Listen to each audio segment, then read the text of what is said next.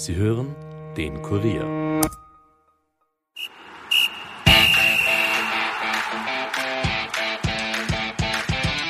Nachspielzeit. Der Euro-Stammtisch des Kurier. Mit Ulrike Kriegler. Wunderschönen Mittag bei der Nachspielzeit, dem Euro-Stammtisch des Kurier. Wir sitzen schon am Sonntagstisch. Es gibt Getränke und es gibt frisches Gepäck und auch unsere Gäste sind schon da. Ich freue mich auf eine weitere spannende Diskussionsrunde mit unseren heutigen Gästen. Herzlich willkommen Boxer und Dance-Star Markus Nader und Ex-Torwart, Torwarttrainer, Torwartvater und Bundesliga-Legende Wolfgang Knaller. Unser Experte Mohamed Akagündüz ist natürlich auch wieder da. Du warst einmal Stürmer. Habt ihr noch einmal, gegeneinander? Das war mal. Du warst eins, Stürmer. Aber habt ihr noch gegeneinander gespielt oder sogar miteinander? Miteinander. Beides, ja. Genau. Also ihr wart miteinander bei Austria. Austria. Mhm. Schöne Erinnerungen? Für mich eher nicht so, weil äh, das ja meine ersten Schritte im Profifußball waren und die irgendwie nicht so verlaufen sind, wie ich mir das gewünscht hätte. Aber schlussendlich ist dann doch über die Austria der Weg äh, in den Profifußball äh, geebnet worden. Somit, man denkt gerne zurück, aber nicht unbedingt mit positiven Erlebnissen. Ja, aber talentierter junger Spieler damals zu dem Zeitpunkt auch. Hat man schon gesehen. Hat man gesehen. Du es auf war- jeden Fall. Ich natürlich, ein geschultes Auge. Nein, es, es war dann auch eine, eine schwierige Zeit, wie es jetzt bei der Austria ist. Stadionumbau, das war der erste Stadionumbau und, und, und wirklich auch wenig Geldmittel, äh, keine richtige Mannschaft, die dann wirklich vorne mitspielen kann. Man weiß, wie dann der Druck von die, von die Fans und, und kommt, ja, dann ist auch für einen jungen Spieler noch schwieriger, da Fuß zu fassen. Reden wir über die Euro 2020, die ja 2021 stattfindet. Und gestern war die Todesgruppe F dran. Und damit steigen wir heute in die Finalrunde in der Gruppenphase ein. Heute Abend kennen wir die ersten beiden Achtelfinalisten. Also natürlich so, dass wir auch wissen, wie viele Punkte gemacht, die gemacht haben.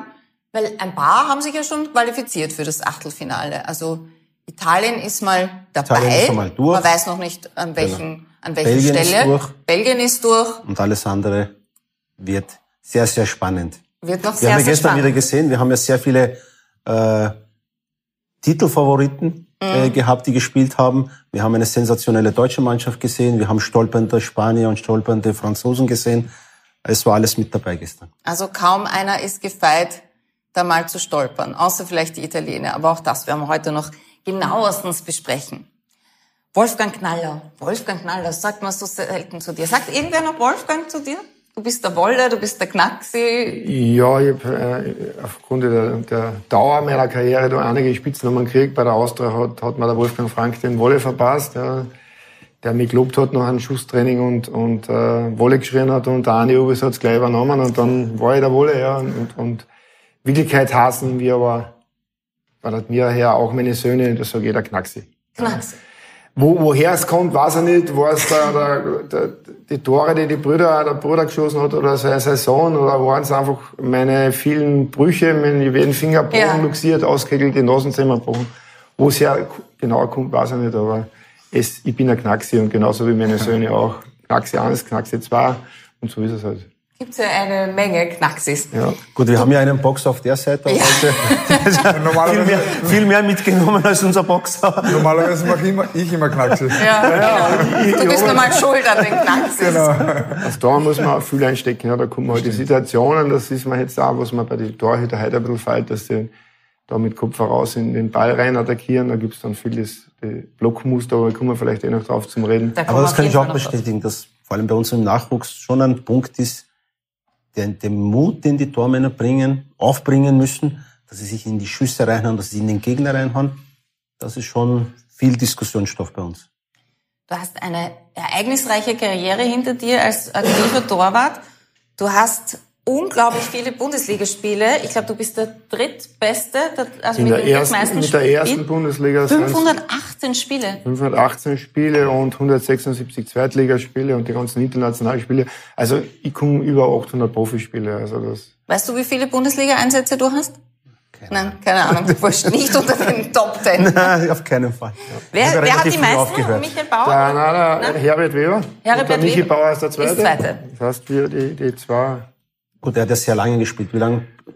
Ich habe ich hab sehr lange gespielt. Also Spielst ich, nicht noch immer? Ich habe mit, mit, mit 46 noch Bundesliga gespielt und Ja, mit 48 noch Regionalliga. Und, und wie gesagt, also das ist schon eine Besonderheit, weil das gibt's jetzt eher selten. Es gibt auch noch aktiv ja, mit, mit, mit Buffon, der jetzt auch beendet hat. Also wie gesagt, dann, dann Ja, Tormann kann man halt, kann man länger sein. Du warst bei Austria, beim LASK, natürlich bei Admira, du bist dort Jahrhundert-Torhüter. Mittlerweile bist du wieder dort als Leiter der Torhüterausbildung und ich habe nachgelesen, die Zusammenarbeit ist längerfristig und strategisch für die Zukunft ausgelegt. In Zusammenhang mit Admira ist das momentan ein seltener Satz. Was ist denn da los bei Flyer Alarm Admira? Da geht's ja zu in ein Postamt, da wird permanent wer gekündigt, es kommt wer neuer. Ähm, Äh, aber du hast es- es deinen ist- Vertrag auf längere Zeit? Es, es ist, da muss ich dem Franz Hofer dankbar sein, weil er hat dann auch das so ausgelegt. Ja, es kann nicht sein, dass wie es jetzt in, in St. Pölten war, ein Trainer kommt, drei Monate da ist und dann da ein Trainer kündigt und, und, und, und äh, ich bin zuständig für die U7 bis zur Kampfmannschaft, für Dormantrainer und Dormänner, also, so- also ein Head-Off. Äh, Also es tu- soll eine einheitliche eine Philosophie, einheitliche, eine einheitliche genau, das Struktur ist auch sein. mit der Zusammenarbeit mit Würzburg soll es eine einheitliche Struktur geben. Wir haben jetzt gerade ein zehntägiges Work Workshop mit, mit, eben mit Würzburg, mit den zuständigen Herren und da, da wird es dann auch, auch eine gemeinsame Fibel, äh, wo wir dann unsere Richtlinien haben in der Ausbildung und, und so weiter. Äh, da bin ich die im Dormerbereich zuständig und, und äh, im Scouting und so weiter, in vielen Bereichen, die es halt da gibt. Ist sehr interessante Aufgabe. Ja, kann dann auch wirklich auch äh, etwas entwickeln, was man vielleicht noch nicht gleich sieht, aber in den nächsten Jahren sicher spüren wird und sehen wird. Also du hoffst auf eine längerfristige er hat- Zusammenarbeit. Sie Ich haben, habe auch einen einen, längerfristigen Vertrag. Ja. Also, Sie haben auch einen neuen Nachwuchschef, mit dem wird er sich, glaube ich, sehr gut verstehen. naja, das- die kenne ich schon sehr lang. Die kenne ich schon sehr lang. Äh, nein, da- mit dem Walter habe ich mich immer gut Also dein verstanden. Bruder ist- Ja, ja. der ist, der Walter ist, übrigens, weil du gerade früher Walter und Wolfgang gesagt hast, war ja früher so, dass ich oft mit Walter angesprochen werde und dann äh, schon so oft angesprochen worden bin, dass ich teilweise auch schon hoch drauf. Ja. Ja, und, und also es ist dann schon schwierig. Ich sage, nein, ich bin nicht der Walter, ich bin der Wolfgang und aha, Deiner. Tormann, Stürmer, na, und dann, da können sie uns unterscheiden. Ich kenne dich schon lange. Eine deiner Philosophien ist immer, da seid ihr euch sehr einig, man soll die Stärken stärken, anstatt an seinen Schwächen zu arbeiten. Was braucht denn grundsätzlich ein Tormann für, für sportliche Fähigkeiten? Also gibt's ja, gibt's ja großes, äh, das Dortmund-Spiel ist mittlerweile so, so vielseitig und komplex geworden, dass es keinen Dortmund auf der ganzen Welt geben wird, der immer alles richtig macht, immer am richtigen Ort steht und immer mit dem richtigen Muster reagiert. Äh, Und, und, und ein typisches Beispiel ist der Manuel Neuer, der, der oft, oft äh, am richtigen Ort steht, aber dann irgendein Muster anwendet, das ein bisschen komisch ausschaut, aber er hat den Ball. Das ist entscheidend. Ja. Man muss so flexibel sein, in so Positionen bringen, dass er richtig steht und auch mit seinem Körper das Tor verteidigt. Man hat einfach biomechanisch gewisse Abläufe im Körper, wie man die Hand bewegt, wie man die Finger bewegt, wie man den Fuß bewegt. Man muss einfach den Körper zwischen Tor, äh, Tor und Ball bringen und dann reagieren und nicht agieren, wie es heutzutage oft passiert, dass man einfach nur hinstellt, jetzt ist das Tor sieben Meter hat und der Tormann stellt das Knie ab und stellt den Fuß aus und links und rechts hast eineinhalb Meter auf und der wird vorbeigespielt und sagen chancenlos. Das hat es bei uns früher nicht gegeben. Also das ist, das Niemand, ist, niemals das ist, das ist jetzt auch, wenn du jetzt an, an, an, Trainer fragst, meistens ja, wie hat's den Tormann, was findest du von dem? Sagt er, ja, in der Spieleröffnung hat er gewisse Stärken, Ballbesitzspiel hat ein bisschen Probleme, aber niemand redet mehr über das, wie er das Tor verteidigt. 1-1 gewinnt Spiele oder verliert Spiele. Äh, das sind gewichtige Themen, die, die Aber ich habe jetzt gemeint, mehr allgemein, weißt du, also Flexibilität hast du gesagt, Reaktionsschnelligkeit natürlich, äh, Kraft. Okay, naja, man muss sagen, Schnelligkeit? ja, Sprung, Sprungkraft Ja. und, und Sprintschnelligkeit, also äh, Größe, ja, ist für mich ein wichtiger Faktor. Äh, bei uns wird es so, dass er, dass er jetzt, wenn einer zum Probetraining kommt, dann wird gleich mit Handwurzelröntgen herausgefunden, wie groß er wird. Wenn er, wenn er wirklich so unter 1,85 wird, äh, 1,80, 1,85, dann muss er besondere Fähigkeiten in Schnelligkeit, Sprungkraft Mhm. Da muss man haben. das halt wieder die auch im anderen fußballerischen Stärken Bereich. stärken. Genau, genau, Ja, so ist es. ja. Aber es ist auch, auch, das habe ich jetzt an St. Pölten kennengelernt, es gibt dann, dann schon Unterschiede von, von Spieler zu Spieler in der mentalen Stärke. Umgang mit Fehlern ist ein wichtiges Thema. Mhm. Ja, wenn einer mit, ich hab, ich bin deswegen so lang Bundesliga-Tormann gewesen und deswegen auf dem Niveau so lang gewesen, weil ich, wir haben auch Fehler gemacht, wir haben viele Fehler gemacht, aber durch viele Fehler äh, und die immer aufarbeiten, wäre immer besser. Mhm. Ja, das heißt, man darf Fehler machen, aber man muss irgendwo muss man sagen, okay, Das mache ich jetzt das Ich nächste Mal muss, nicht mehr. ich muss die Fehler nicht öfter machen. Ja. Siehst du da Parallelen, Markus, beim, zum Boxen? Auf jeden Tormänner? Fall. Ich, ich glaube, das Ja. ist beim Boxen und der Tormann, das sind sehr viel Parallelen. Also du musst auch äh, flexibel sein, du musst auch reaktionsschnell Reaktionsfähigkeit, das sein. ist ganz, ganz wichtig. Ich glaube, dass das auch die Grundeigenschaft ist, die ein Tormann braucht, weil wenn der Reaktionsfähigkeit hat, Schrittmuster. Schrittmuster, genau, wir haben ja äh, gewisse Schrittfolgen, die sich nicht verändern dürfen, weil wenn du parallel stehst und die Füße zusammen hast wie, äh, wie du ein Röschen, kriegst vielleicht einen Schlag und fliegst von dem um, obwohl der gar keine Wirkung hat. Also das sind schon sehr, sehr Also. Gleichgewicht ist auch ein Genau. großes Thema natürlich auch bei euch. Also es gibt schon viele Genau. Parallelen. Ja, ich ich fand das, ich habe da ein bisschen recherchiert. Und was auch noch dazu kommt, ist, ein Boxer muss immer auch unter Stress kühlen Kopf bewahren. Das zeichnet ist ja auch sehr Absolut, ähnlich, oder? Absolut. Vielleicht können Sie mal gemeinsam trainieren, oder? Vielleicht. Naja, wenn, wenn zum Beispiel jetzt das zu vergleichen, ja, wenn er, jetzt zum Beispiel einen Gegner hat und, und er, er, auch wenn er sich wirklich nicht gut fühlt, ja, ich bin auch rausgegangen und habe gesagt, heute fühle ich mich überhaupt nicht gut beim Aufwärmen, dann darfst du das nicht die eigene Mannschaft spielen lassen, Genau, den Gegner spielen, dass du unsicher bist, das nicht da. Das heißt, dann genau wenn du also wenn du Gleiche. Schwäche zeigst, dann Das, bist das, das. sieht ne? der Gegner. Ja, genau. Aber verunsichert natürlich in dem Fall, dadurch, dass er ein Mannschaftssport ist, auch die Mitspieler So wahrscheinlich. ist es, genau um das geht's. Aber weil du das gesagt hast wegen einem Training, bei uns, wir, sind, bei uns sind ja sehr, sehr viele äh, Fußballvereine auch oder Fußballprofis auch, äh, die auch jetzt da bei der Europameisterschaft spielen, die immer wieder im Sommer oder Winter zu uns kommen. Oder Tormannschule wie Helge Bayer, Tormannschule ist auch bei uns eigentlich. Ja, schau, es gibt viele, viele Also die nutzen das schon, vor allem Ja. die, die Tormänner, muss ich ganz ehrlich sagen. Ja. Wie kommt man denn auf die Idee, dass man boxt? Wie war das bei dir? Ja, man rutscht da ein bisschen rein, sage ich einmal. Also ich habe eigentlich begonnen durch meinen Bruder, er kennt ihn, äh, der ist acht Jahre älter und hat halt damals gesagt, komm mit, äh, sonst wirst du dick. Ich habe gleichzeitig, ich habe ja, das war, ich hab damals schon sehr, sehr gern gegessen, mach's jetzt da auch sehr, sehr gern. Äh, das war eigentlich mein Glück dann und dann mein Bruder hat mich mitgenommen und ja, da bin ich halt reingewachsen. Das ist halt so. Ist ich habe gleichzeitig Fußball auch gespielt, habe dreimal, zweimal die Woche Fußballtraining gehabt, einmal die Woche Match, äh, dazwischen immer Boxen trainiert. Und ja, dann musste ich mich halt irgendwann mal entscheiden und das Boxen war einfach, ja, war, ich sag, da war ich talentierter und, und in der Schule auch ein bisschen cool. Ich war in einer Klosterschule, muss man ganz ehrlich sagen. Äh, Aber das Boxen polarisiert ja so ein bisschen, oder? Das mag man entwe- entweder und findet das wahnsinnig cool, oder man hat so ein bisschen Hemmungen und beim Tormann ist irgendwie genauso. Also bei Findest du uns ist es auf jeden Fall extrem. Also es ist polarisiert extrem. Manche mögen es, manche mögen es überhaupt nicht. Äh, es ist aber, ich bin, ich meine, wir sind schon über 20 Jahren dabei. Äh, ich krieg's halt immer wieder mit, wenn ich Leute kennenlerne, die sagen, na, Boxen ist überhaupt nichts für mich. Wir haben einen gemeinsamen Kontakt äh, in Thomas, der hat gesagt, na, Boxen, das wäre nichts für mich. Der ist zum Boxen gekommen, der ist so reingekippt, dass der Privattrainings gemacht hat, dass der statt äh, zweimal die Woche Training dann sechsmal die Woche Training gemacht hat.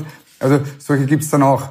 Und das freut mich dann halt immer wieder, wenn wir Leute zum Boxsport animieren können und dass die auch sehen, was das eigentlich für, was du für Fertigkeiten und Fähigkeiten brauchst, um diesen Sport auszuüben. Es ist kein äh, sinnloses Draufhauen, sondern man muss schon was können. Das Training äh, verstehe ich total, also, aber jemand dann ins Gesicht zu schlagen, das ist ja, also, das ist ja eine totale Es, man Hemmschwelle. muss sagen, dass der Boxsport ist eine der ältesten Sportarten, die es überhaupt Klar. gibt. Äh, ja, man, sicher muss man Eigenschaften mitnehmen, um das zu können. Aber wenn man früh beginnt, dann wächst man damit auf. Dann, dann, ja, dann überwindet man sich da anders. Aber ja, es ist halt ein Sport, Mann gegen Mann oder Frau gegen Frau, äh, die das, die das, die in einem fairen Wettkampf unter gleichen Voraussetzungen, weil äh, die, man geht davon aus, dass beide äh, gleich gut trainiert oder, oder sehr, sehr gut trainiert sind, äh, in einem fairen Wettkampf gegeneinander antreten. Und das ist das Fairste, was es eigentlich gibt. Passiert im Fußball auch, Faustschlag. Ja, Ja, ich ich habe Ja, mal ein- Cup-Spiel gehabt, also das Dormann sowieso. Haben wir auch schon bei der Euro gesehen. Cup gegen, gegen Rapid und, und äh, bin auf die Flanke gegangen und bin zu kurz gekommen und der, der Spieler war vor mir am Ball und habe dann den Spieler, Carsten Janker, statt, statt den Ball erwischt, seinen Kopf erwischt. Er hat's da gemacht, 1-0 für Rapid und, und der ist am Boden gelegen und, und alle Spieler sind hingerannt und, und, und haben mir am Kopf gehauen. In Wirklichkeit hat er einen Jochbeinbruch gehabt. Ja. Also bin, tut mir heute noch leid, dass ihm das passiert ist, aber das ist jetzt nicht, nicht mit Absicht, dass man es macht, aber es passiert hat. Trotzdem. Ja klar, du haust auf den Ball. Du musst, Wenn dein Kopf da ist. kann schon Ah, passieren. der Ja. Unterschied ist halt, halt auch, wenn du jetzt, ähm, du musst ja den Körper schützen und, und, und dass du keinen Schlag abkriegst im Gesicht und so weiter. Und das passiert heute bei vielen Torhütern auch, die halt das Tor nicht verteidigen, sondern den Körper verteidigen. Ja, ich sehe schon, wir bilden da noch Trainingsgemeinschaften, Ich habe oder? das Boxtraining auch schon probiert. Ja. Macht wirklich Spaß. Aber nicht bei uns. Ja, aber Brücke. Du genau, warst, du warst bei der Konkurrenz. genau. Ich habe das natürlich schon mit Daniel besprochen.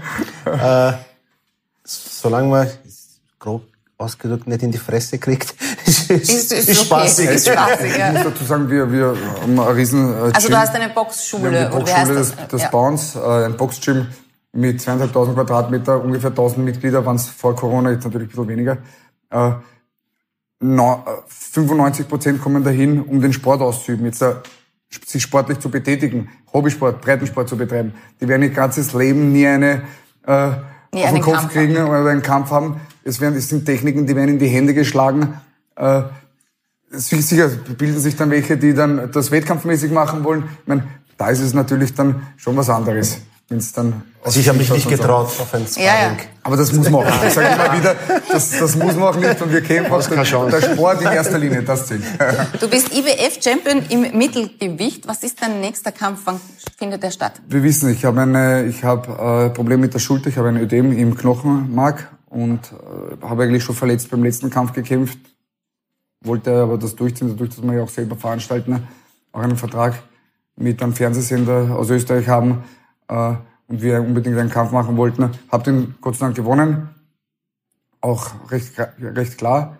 Bin dadurch auf die Nummer 12 der Welt gereiht worden, bin jetzt der 12. im IBF-Ranking äh, und bin offizieller Herausforderer für die Europameisterschaft, den ich eigentlich im äh, September machen wollen würde, aber wir müssen schauen, ich habe am Montag, äh, ich habe jetzt wieder ein MRT gemacht, äh, letzte Woche, das, was ich lesen kann, ich bin kein Arzt, hört sich nicht so gut an, ich bin am Montag bei meinem Arzt, äh, dann gehen wir alles durch und dann müssen wir schauen, ob ich im Ob September das im dann, September stattfinden ja, kann. ob's, ob's überhaupt Sinn macht, äh, da zu kämpfen, weil, wie gesagt, nur, Also nur wenn man nicht hundertprozentig genau fit ist, hat das, Und hat beim das Boxen kriegst du halt wirklich eine auf die äh, Mütze, wenn's äh, wortwörtlich, wenn's nicht äh, gut vorbereitet bist oder schlechter bist als dein Gegner.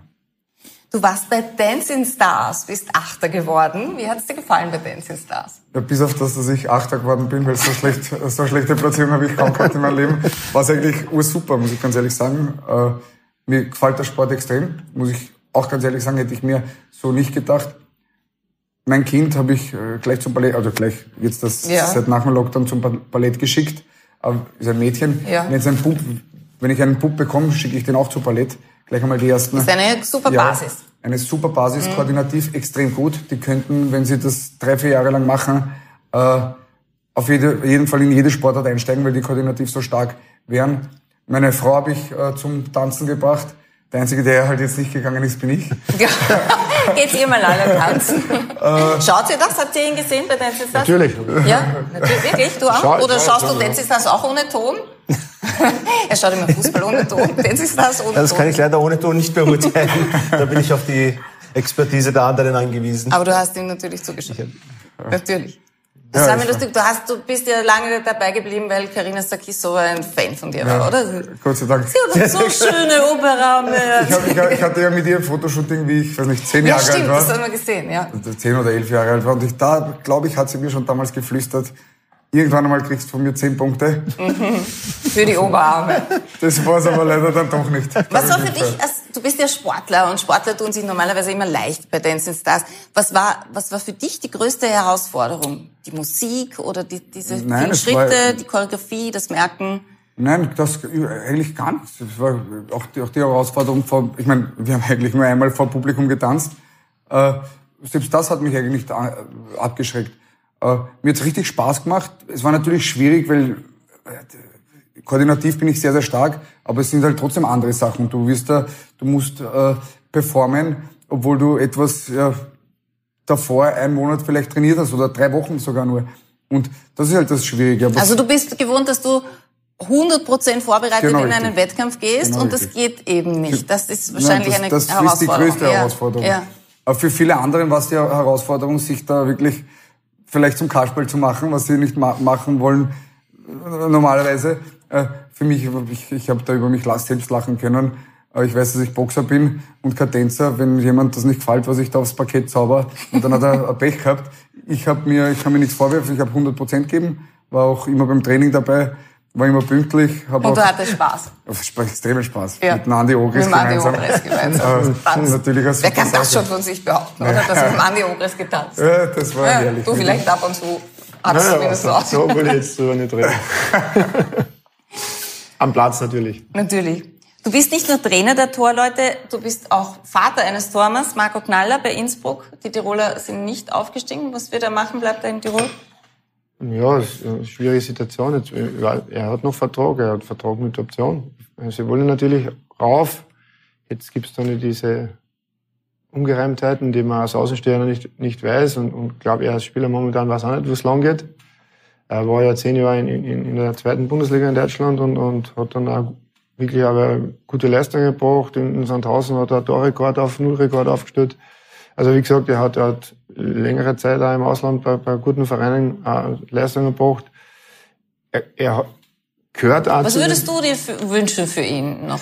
ich würde mir wünschen, dass er, dass er mit, mit Innsbruck aufsteigt und, und endlich auch dorthin in der, in der Bundesliga spielt. Äh, es ist ja dann vieles gescheitert, auch an der ganzen un, un, un, unglücklichen Geschichte damals mit, dem- mit dem Nationalteam, U20 WM und so weiter, wo, wo er als U21-Team-Tormann nicht mitgenommen worden. Das heißt, er ist Einser-Tormann gewesen im U21-Team, die anderen haben gespielt Regionalliga und weiter unten. Und, und er ist nicht mitgenommen worden und ist dann eigentlich dann seitdem auch vom ÖFB, auch vom, vom, vom Bludovac, äh, ja, ich habe ihn mitfahren lassen. Zehn Jahre später sagt er, äh, ich habe mich beschimpft, dass er mich mitgenommen hat. Also, wie gesagt, Du hast so ein bestimmt, das kann und man überhaupt die, die nicht Knaller haben auch ein Problem mit ÖFB. Es hat nie ein Problem mit ÖFB. Es hat nie ein Gespräch mit Ja, Bludovac du warst ja gegeben. selber dabei. Du warst bei der WM 98, warst du dabei. Ja. Äh, du hast selber Länderspiele. Ähm, wie ist das, wenn man, wenn man bei einem Länderspiel im Tor steht? Was, was ist das für eine Verantwortung? Was macht das mit einem? Es ist natürlich, äh, zuerst ist einmal, wenn man einberufen wird, dann verbindet das auch mit Stolz und so weiter, dass man fürs eigene Land spielt. Wenn man dann aber bei der Bundesliga draußen steht, dann kommt dann schon das, die ganze Ja. Haut ein bisschen so hoch. Ja. Man weiß eigentlich, man spielt fürs ganze Land, muss aber trotzdem am Boden bleiben und sich auf die Sache konzentrieren und, und, und äh, damit man auch seine Leistung abrufen kann. Wie gesagt, äh, äh, mit Selbstbewusstsein in das Ganze gehen, weil die Fähigkeiten hat man ja, sonst waren wir nicht dort. Jetzt muss man dann versuchen, das auch umzusetzen. 26 Mal war es bei dir? Ja. Wir hatten damals aber so eine richtige goldene Generation der Tormänner, oder? Da war Michael Konze, da war Mhm. Franz ja, Wohlfahrt, also- da war Otto Konrad. Also da, du natürlich, Klaus also ihr wart da Feldberger schon eine, auch eine dabei. ordentliche Liga. Äh, es ist halt dann so, dass der Teamchef hat, hat Zirnchen A, B, C, Ja. C und so weiter. Fünf Leute hat er genau auswählen, die haben alle international gespielt, alle mit dem Verein in der internationalen Europacup gespielt und so weiter. Also jetzt ist es halt momentan nicht so. Ja, ich wollte gerade fragen, haben wir jetzt auch ein, ein Tormann-Problem in die andere Richtung?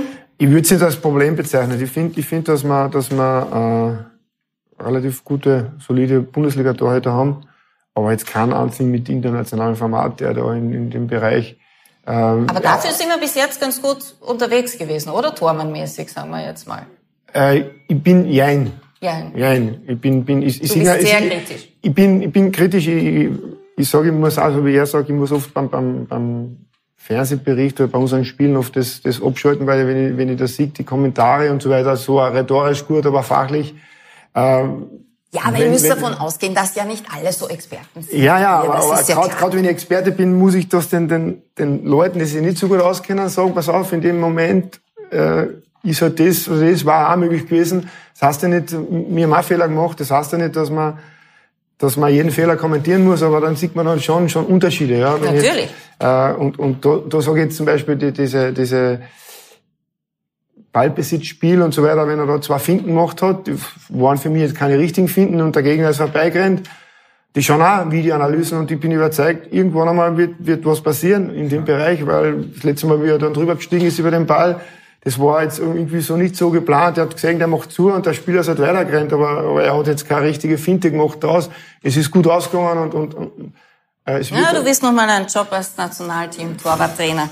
Wenn Sie auch ein Experte sind, dann können Sie das jetzt gleich beweisen, denn es gibt die heutige Quizfrage. Dafür gibt es ein Kurier-Fan-Package. Wir wollen von Ihnen wissen, welches Nationalteam nahm am öftesten bei einer Fußball-Euro teil? War das A. Russland inklusive Sowjetunion, B. Spanien, C. Deutschland oder D. England. Wenn Sie die richtige Antwort kennen, mailen Sie bitte an emstammtisch.kurier.at im Betreff die Quizfrage 10 und den Gewinner, den geben wir morgen bekannt und er wird per Mail verständigt. Sie können sich schon freuen auf Ihr Kurier-Fan-Package. Jetzt gleich mailen. Wir gehen in die Werbung und sind gleich wieder für Sie da. Ihr wollt mehr als nur schnelle Schlagzeilen? Im Kurier Daily Podcast greifen wir täglich das interessanteste Thema des Tages auf und gehen gemeinsam in die Tiefe. Wir erklären das Wichtigste aus Innenpolitik, Außenpolitik, Gesundheit und Wirtschaft und befragen unsere Top-Journalistinnen und Experten dazu. Jeden Tag von Montag bis Freitag ab 17 Uhr, überall, wo es Podcasts gibt und natürlich auch auf kurier.at slash daily.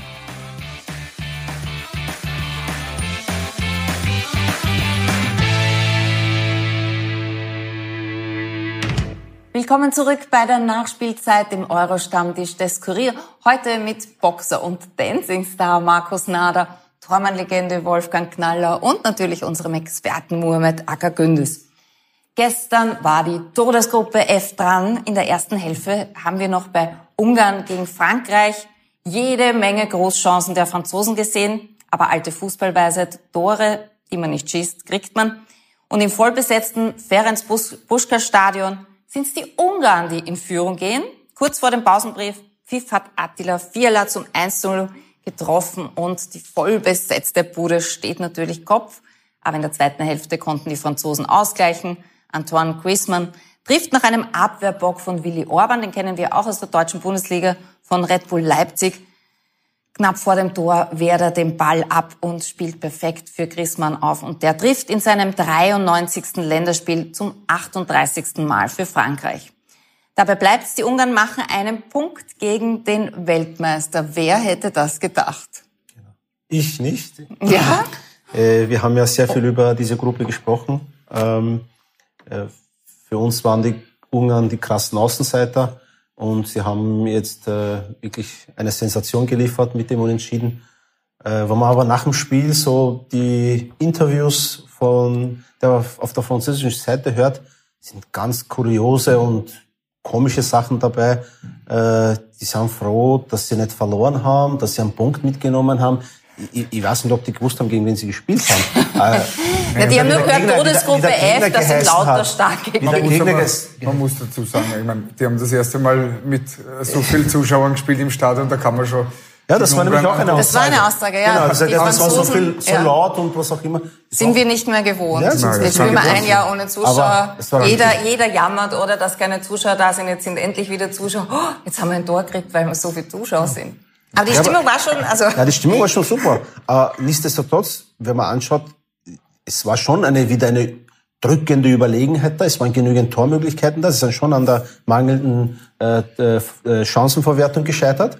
Aber die Aussagen nachher sorgen schon für Verwunderung. Unsere Zuseher haben es übrigens auch nicht erraten. Wir haben gestern ein Tippspiel gemacht.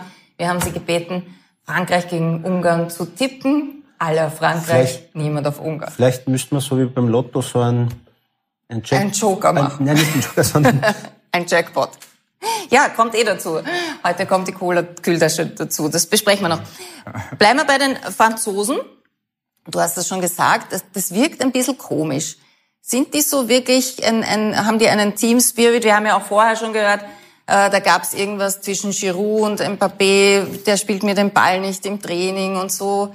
Na, wenn man mal schaut, also das sind äh, neun Spieler dabei, die schon ähm, bei der letzten EM oder WM, WM? schon dabei mhm. waren. Mhm. Das heißt, die Mannschaft an sich, der Kern, ist ja ist gleich, ja geblieben. Ist ja gleich ja. geblieben.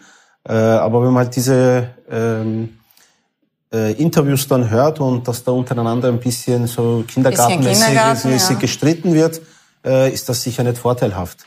Äh, und solche Dinge, das weiß, glaube ich, der Wolf auch am besten von früher, wurden halt eher äh, innermannschaftlich geklärt, wenn irgendwas war. Und äh, heute geht man schneller an die Öffentlichkeit und ähm, das äh, hilft sicher nicht äh, der Mannschaft hier äh, erfolgreicher zu spielen. Ja, und Sie sind ja Weltmeister geworden und das macht ja wahrscheinlich auch was mit einem, oder? Wenn du einen Kampf gewinnst, bist du wahrscheinlich auch anders drauf als und wenn man da vielleicht ein bisschen dazu neigt, dass man dann überheblich wird, kann, kann das ein Grund sein?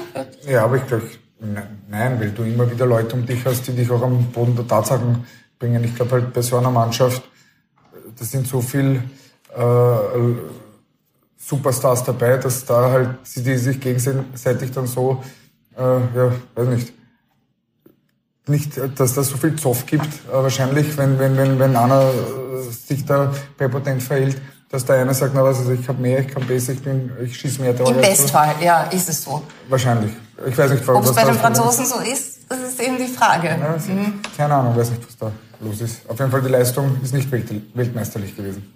Ja, das ändert sich so schnell. Ne? Zuerst äh, gegen die Deutschen haben wir gedacht, boah, der Weltmeister gegen die Deutschen gewonnen.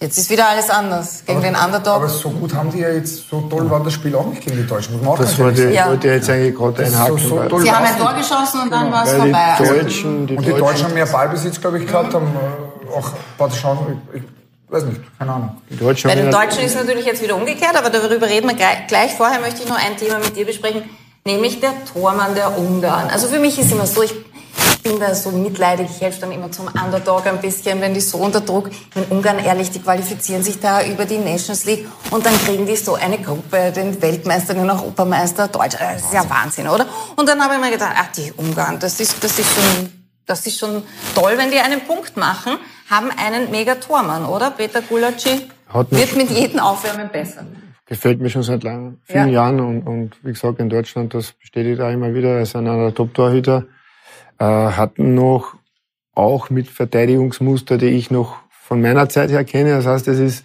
äh, das Tor ist immer gleich groß. Es kommt immer darauf an, wie man das Tor verteidigt mit dem Körper und, und, und aus welchen Mustern heraus man verteidigt. Und, und da ist er schon ein Torhüter mehr, der ja auch von unserer Zeit einiges mit hat und, und dadurch vielleicht auch so gut ist. Äh, find, Aber was ist, was ist deine Stärke, wenn man jetzt schon über die ja, Stärke spricht? Seine Stärke ist einmal so, dass er für mich der kompletter Tormann ist, der, der in allen Bereichen fußballerisch... Hat keine Schwäche. Ja. Oder kaum. Er ist mutig, er, er, er geht in den Ball rein, er ist reaktionsschnell auf der Linie, er, er positioniert sich am, am Tormann, schaut jetzt erst einmal an, wo steht er, wo positioniert er sich, wie coacht er, das kriegt man alles mit, wenn, er, wenn man wenn man sieht, wie er im Umfeld ist, wie jeder 1-1 gewinnt Spiele oder verliert Spiele, wie er im 1-1 ist, wie er bei hohen Bällen, bei Flanken ist. Äh, mental glaube ich auch, dass er ein guter Tormann ist. Er ja. wirkt immer sehr ruhig und gelassen. Ja. Aus der Entfernung will ich das jetzt nicht beurteilen, aber es wirkt da so. Und er gibt dann Mannschaft natürlich Rückhalt. Man weiß einmal jetzt, ein Tormann soll einmal alle Haltbandbälle halten. Das ist einmal grundlegende Voraussetzung. Wenn man nicht immer Angst haben muss, dass er, wenn ein Schuss aufs Tor kommt, dass er drin ist, und darüber hinaus vielleicht auch einmal, einmal so einen unhaltbaren oder einen wichtigen Ball. Es geht jetzt auch gar nicht, wie, wie schwer der Ball ist, sondern wirklich einen wichtigen Ball in, in, oder einen Öfer. Da muss man Glück haben. Aber jetzt zum Beispiel mit der Hinterladen in der letzten Minute aufs Tor und du holst den Ball, mhm. weil du alles richtig machst. Ja, das gehört alles dazu zu einem Tormann und, und das hat er auf alle Fälle. Und er hat so etwas, was du auch schon erwähnt hast. Dass Cojones in der Hose. Ja, das auch natürlich.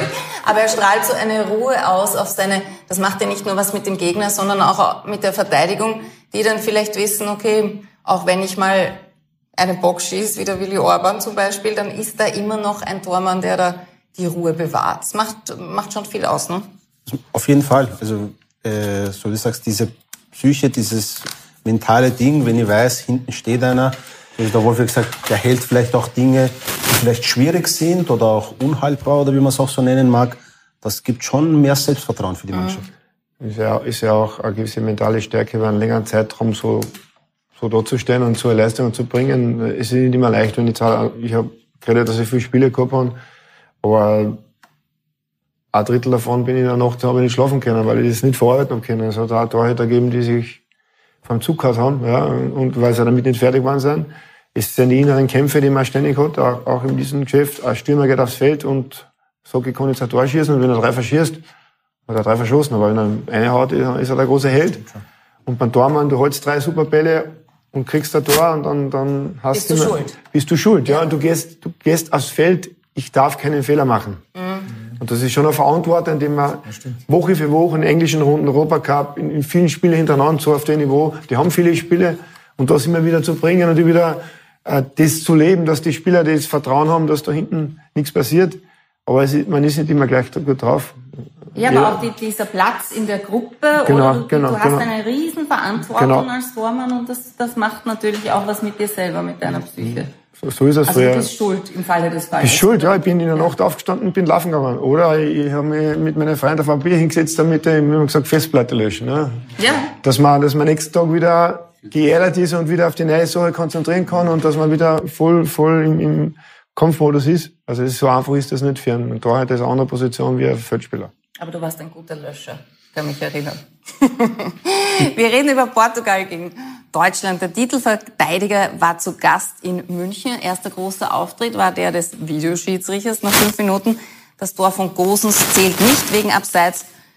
Ja, und ich weiß, dass du das nicht gehört hast, weil du ja ohne Tor schaust. Aber gerade als Oliver Polzer im ORF gemeint hat, ja, Cristiano Ronaldo, der macht jetzt nicht mehr alle Wege vielleicht, der ist ja auch schon 36 gerade da, trifft Ronaldo zum 1 zu 0 für Portugal und das, obwohl Deutschland die ersten 20 Minuten überragend gespielt hat.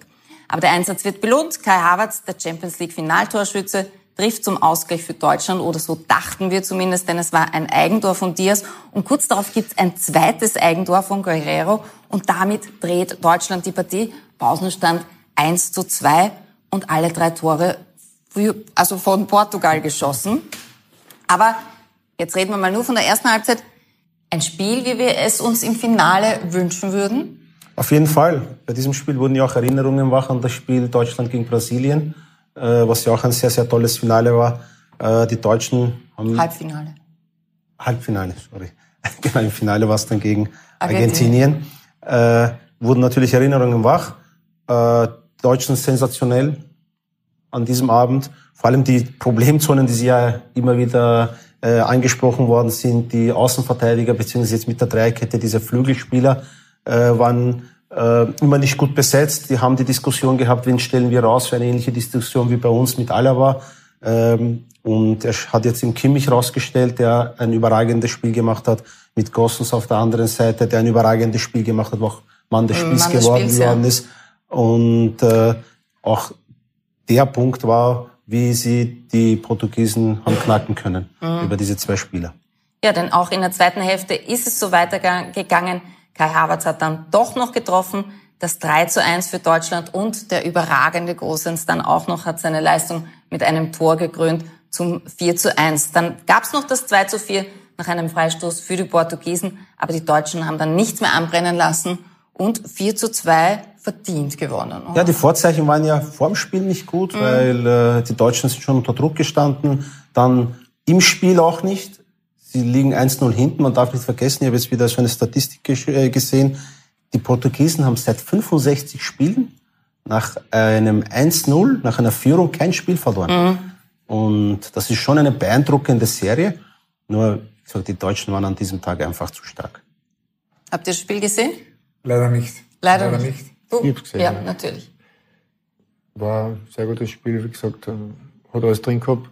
Die Deutschen sehr stark, äh, was, was, in, was im ersten Spiel nicht so war gegen die Franzosen, weil die Franzosen auch gut gemacht haben, aber in der letzten Linie haben sie dann wirklich auch über die Außen die- großen Chancen kreiert und, und wie gesagt, da waren, äh, das Tor war jetzt nur mehr Kosmetik, äh, obwohl da jetzt, weil wir auch früher geredet haben, äh, mit dem, die besten Torhüter machen nicht immer alles richtig, weil äh, der Neuer ist gestanden in der kurzen Ecken, hinter der, wie man das sieht, wenn der Ronaldo den Ball trifft, steht, er hinter der Torstange.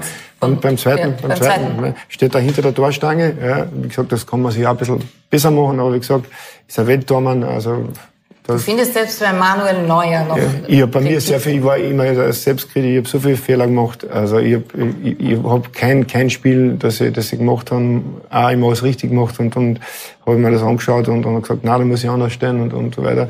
Ich finde, dass man, dass man in der Situation nicht so ganz kurz rennen muss, wenn der Ball so hoch kommt.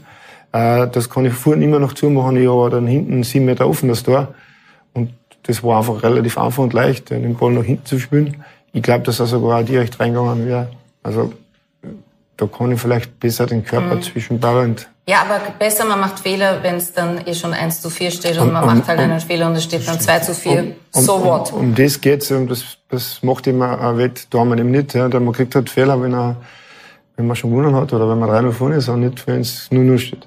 Genau, das ist Aber dann... auch Weltklasse-Spieler und auch Weltklasse-Sportler, kann man das kann sicher Markus bestätigen, brauchen ja Trainer, die brauchen ja Training, die brauchen ja Dinge, äh, wo ihnen jemand sagt, was sie im Spiel gut oder weniger gut gemacht haben. Und auch solche Spieler oder solche Sportler machen Fehler. Es ist nicht so, dass sie jetzt so, natürlich sind sie auf einem Weltklasse-Niveau, aber dann bräuchten wir keine Trainer mehr, weil wir sagen, okay, seid eh schon auf einem Level, geht's raus und spielt's. Das spielt's ja nicht mehr. ja? Mhm. Oder nicht, spielst nicht. Wer ist, bei dir ist dein Trainer dein Bruder? Oft sehr schwierig. ja, wollte ich ja fragen. Aber er meint nur Prozent ernst, wenn er sagt.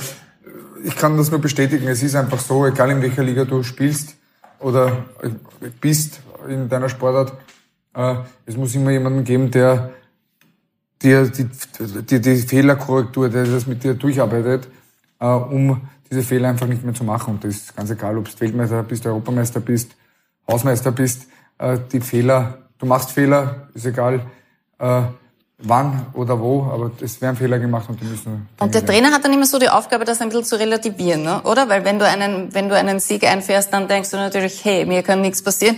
Dann musst du dich wahrscheinlich ein bisschen runterholen und bei einer Niederlage vielleicht passiert auch manchmal, dass man gegen jemand verliert, wo man eigentlich Chancen gehabt hätte und sich selber da so steinigt, dann ist natürlich auch die Aufgabe eines Trainers, äh, den da rauszuholen. Deswegen auch hat man ja auch einen Tormann-Trainer. Ich bin genau. überzeugt, dass da, dass da Manuel Neuer das selber erkannt hat, wenn er das Video sieht und das mit dem Tormann-Trainer besprochen wird, dass man da vielleicht ein bisschen besser positionieren kann. Es ist jetzt nicht so ein Fehler, dass er die Ursache des Tores war, aber das kann man auch vielleicht ein bisschen besser. Was kann ich, könnte ich machen in der Situation, dass ich da vielleicht eine Chance habe? Ja, also da, es ist jetzt nicht so ein, so ein Fehler, dass das der Neuer schuld ist an dem Tor, sondern er könnte sich ein bisschen besser positionieren, dass vielleicht der Ball da hinten nicht so leicht zum also Wettkampfanalyse sollte ja ergebnisneutral ausfallen. Ja, ja. so ist es ja.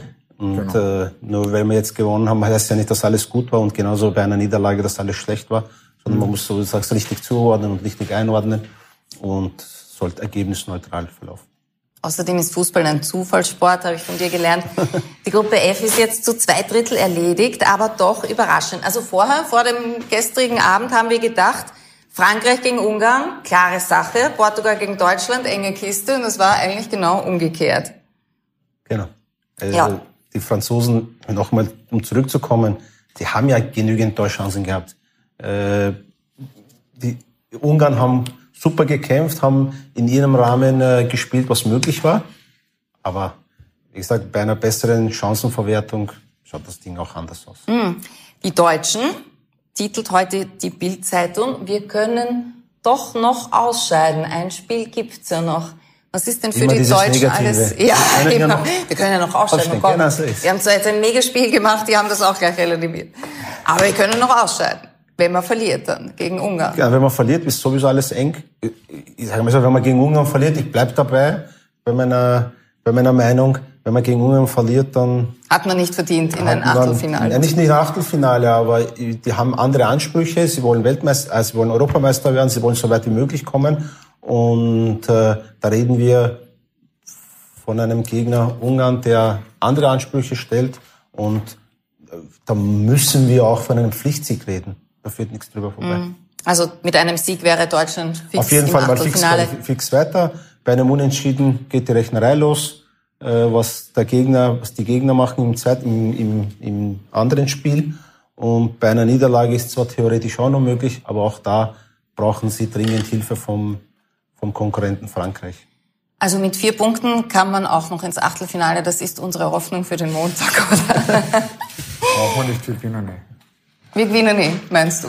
Oder auch mit das drei, das wissen wir ja noch nicht. Es wird ja, immer enger mit drei. Gewinner müssen wir mutiger sein. Genau. Es wenn wir gewinnen wollen. In der letzten Linie war das ja. immer wieder zurückgespielt. Das war. Aber das ist zum Beispiel, wenn man jetzt vergleicht die Deutschen, die haben auch äh, ähnliche Probleme gehabt im ersten Spiel. Sie haben sehr viel drumherum gespielt. Okay, die Franzosen haben zwar verteidigt, gut verteidigt, aber äh, besser verteidigt als die Portugiesen. Äh, aber der, der, der äh, Teamchef hat da sehr gut darauf reagiert, wenn man gesehen hat, wie hoch die Außenverteidiger gespielt haben, wie hoch die ganze Linie nach vorne äh, gesetzt worden ist und wie weit sie dann in der gegnerischen und um den Strafraum zu Möglichkeiten gekommen sind, da haben die Korrekturen sehr gut gewirkt. Es gab dann noch ein Spiel aus der Gruppe E, Spanien gegen Polen und die Polen unter Trainer Paulo Sosa, der hat ja Jerzy Pszeszek im Jänner abgelöst, war übrigens in einem sehr interessanten Kostüm an der Linie, oder? Nach 19 Minuten gab es Elfmeter-Alarm im Strafraum der Spanier, ein rustikaler Kopfball-Zweikampf, aber diesmal bleibt der War stumm. Und dann Alvaro Morata, der Chancentod im ersten Spiel der, äh, gegen die Schweden, der hat zum 1 zu 0 getroffen. Das war auch der Pausenstand, damit war seine Blockade mal erledigt. Ein ansehnliches Spiel und nach der Pause ist es endlich soweit. Dann hat Superstar Robert Lewandowski endlich den Ausgleich erzielt. Per Kopf sein erstes Tor. Dann werden wir an David Alaba erinnert, denn der Pole Moda steigt im Strafraum einem Spanier auf den Fuß. Und diesmal greift der War wieder ein und es gibt Elfmeter für Spanien. Aber Morena trifft nur die Stange und der Nachschuss geht daneben. Und ich bin sehr froh darüber, denn sonst hätte ich jetzt müssen den Namen des polnischen Torhüters aussprechen und das ist wirklich äh, eine Challenge. Da werden viele Aerosole frei. Eins zu eins Spanier haben erst zwei Punkte. Die müssen sich jetzt steigern gegen die Slowakei. Die Polen spielen noch gegen die Schweden. Was erwarten wir da noch? Wer hat Chancen fürs Achtelfinale? Da ist auch noch alles eng. Spanier machen sich immer mehr Druck. Äh, Morata hat zwar gestern getroffen, aber wenn man sieht, was Morata und Moreno halt gestern alles angestellt haben, äh, was sie an Torchancen vergeben haben, und dann vergleicht Lewandowski, er zwar eine größere, die größere Möglichkeit hat er vergeben, aber die schwierigere, wo er eigentlich zwischen, weiß nicht wie viel Spanien steht und sich da im Kopfball durchsetzt und das 1-1 macht, das war dann schon wieder klasse. Äh, aber seine Konkurrenten im Sturm auf der anderen Seite äh, sind, wir waren, sind wirklich klaglos gescheitert. So, ich werde mal eintragen in unsere Tafel. Jetzt haben wir jede Mannschaft äh, zweimal gesehen. Wer hat euch besonders beeindruckt? Spanien, Polen, 1 zu 1 und dann Niemand, oder wie? Ne, ich meine, in der Gruppe A ist Italien genau. souveränst weitergekommen. In der Gruppe B haben wir auch eine souveräne belgische Mannschaft. Mhm. Äh, Gruppe C, Niederlande zwei Punkte. Nein, dich nicht. Alle, alle drei. Doch, alle drei. Also Italien, Belgien, Niederlande. Ja, genau. Und dann kam, dann sind schon die ganzen Überraschungsgruppen mit allen möglichen Überraschungen. Also England war auch sehr gut, haben auch in der, in der Quali ja, gut gespielt, ja, haben euch noch nicht so beeindruckt. Also gegen die Schotten. Kroatien ist ein bisschen schade, finde ich. Ja, Kroatien haben, da haben wir gestern drüber geredet. Okay. Wir sind uns nicht so sicher, ob da das, das Team so gut Spirit. funktioniert. Der Team Spirit ist da nicht so. Also, Spanien ein bisschen enttäuscht. Das sieht man ja immer, wenn man die Tabelle anschaut. Die äh, Favoriten der Gruppe Spanien und Polen an vorletzter und letzter Stelle. Ja. Hm. Hat man so nicht erwartet. Das hat man wirklich nicht erwartet. Ja. Und die Minimalisten aus Schweden an erster Stelle. Markus, wie ist das im Boxsport? Kann das auch so sein, dass mal einer, der vermeintlich schwächer ist, dann an einem Tag den Stärkeren besiegt? Ich glaube noch schlimmer als wie beim Fußball, weil bei uns entscheidet ein Schlag. Das ist eine Millisekunde. Wenn es da die Deckung äh, nicht am richtigen Ort hast, äh, schießt einer ein und du siehst Sternlang am Boden und äh, dann ist der Kampf vielleicht auch vorbei. Also eigentlich noch viel schlimmer als wie beim Fußball, weil da hast dann trotzdem 90 Minuten, um einen Rückstand äh, aufzuholen. Und du hast zehn andere noch, die mit dir... Das stimmt und alleine ist ziemlich angeschlagen mit Sterndal im Kopf, ist ein bisschen schwierig. Da ist dann vorbei. Nein, nicht unbedingt vorbei, aber es ist schwieriger. Es ist schwieriger. Heute Abend die Gruppe A, die wird entschieden und zwar zeitgleich 18 Uhr das Spiel Schweiz gegen die Türkei und Italien gegen Wales. Italien ja bis jetzt souverän beide Spiele 3 zu 0 gewonnen. Gibt es auch heute ein 3 zu 0? Ein 3 zu 0 glaube ich eher weniger. Äh, sie sind einmal fix weiter. Äh, die Frage ist, ob der Trainer vielleicht die eine oder andere Position einmal äh, für einen schont. Ruhetag genau, schont mhm. und Ruhe, Ruhe gönnt, weil sie sowieso durch sind. Äh, die Frage ist halt dann die Rechnerei und das Taktieren, wer erwartet uns in der nächsten Gruppe, welchen Platz müssen wir erreichen, welchen Weg gehen wir, äh, um weiterzukommen. Das sind alles Dinge, die sicher eine Rolle spielen werden. Und Schweiz gegen die Türkei. du bist enttäuscht von den Türken. Ja, ja, das ist eine einzige Katastrophe. Das ist eine Katastrophe. Aber heute wollen wir von Ihnen einen Tipp für Schweiz gegen die, die Türkei. Darüber sprechen wir gleich. Vorher bitten wir euch, diese beiden Spiele zu tippen. Unsere Gäste dürfen immer tippen. Gestern hat auch da überraschenderweise niemand irgendwas erraten und Sie können Ergebnis. bei uns Ergebnis. gewinnen. Ergebnis natürlich, ja. Nicht nur unterstreichen. Welche Nationalmannschaft nahm am öftersten bei einer Fußball-EM teil? War das A. Russland inklusive Sowjetunion, B. Spanien, C. Deutschland oder D. England? Und wenn Sie das wissen, dann schreiben Sie bitte an emstammtisch.kurier.at und im Betreff bis Frage 10 Der Gewinner wird dann morgen beim Euro-Stammtisch bekannt gegeben, beziehungsweise per Mail verständigt und er erhält eine Kurier-Fanbox. Aber wir haben noch andere Preise und die werden wir einfach nicht los. Es gibt zwei Preise von Akatronic. Wir haben bis jetzt tippen lassen gegen Österreich gegen Nor äh, Niederlande. Keiner erraten. England gegen Schottland. Keiner erraten. Ungarn gegen Frankreich. Keiner erraten. Heute machen wir Türkei gegen die Schweiz. Bitte 1, 2x. 1, 2x, alles, alles tippen. tippen. Pro Mailadresse ist ein Tipp möglich und das alles an emstammtisch.kurier.at und im Betreff dann Tipp. So, alle Infos gibt's natürlich auf kurier.at äh, slash Euro. Eine Coca-Cola-Kühltasche gibt's auch noch dazu, weil wir haben schon einen Jackpot bei uns. Wie habt ihr getippt? Italien gegen Wales 2 zu 0. Schweiz, äh, Türkei 2 zu 1. Wieder eine Niederlage, dritte Niederlage für die Türkei. Was tippst du? 2-0, 1-0. 2-0, 1-0. Also beide für die Schweiz und für Italien. Wir bitten euch noch auf unserem Trikot, auf unserem Nachspielzeit-Trikot zu unterschreiben. Morgen kommt dann Schauspieler Serge Falk, der ist ja gebürtiger Belgier und der erzählt uns dann alles über die Belgier und Bundesliga-Legende Kurt Gager. Mhm. Das war's von heute. Danke, Markus Nader. Viel Glück beim Danke nächsten Kampf. Einladung. Viel Glück für die Verletzung. Soll Dankeschön. alles gut werden, gute Besserung. Ihnen viel Glück, dass Sie unser Tippspiel und unsere Quizfragen erraten.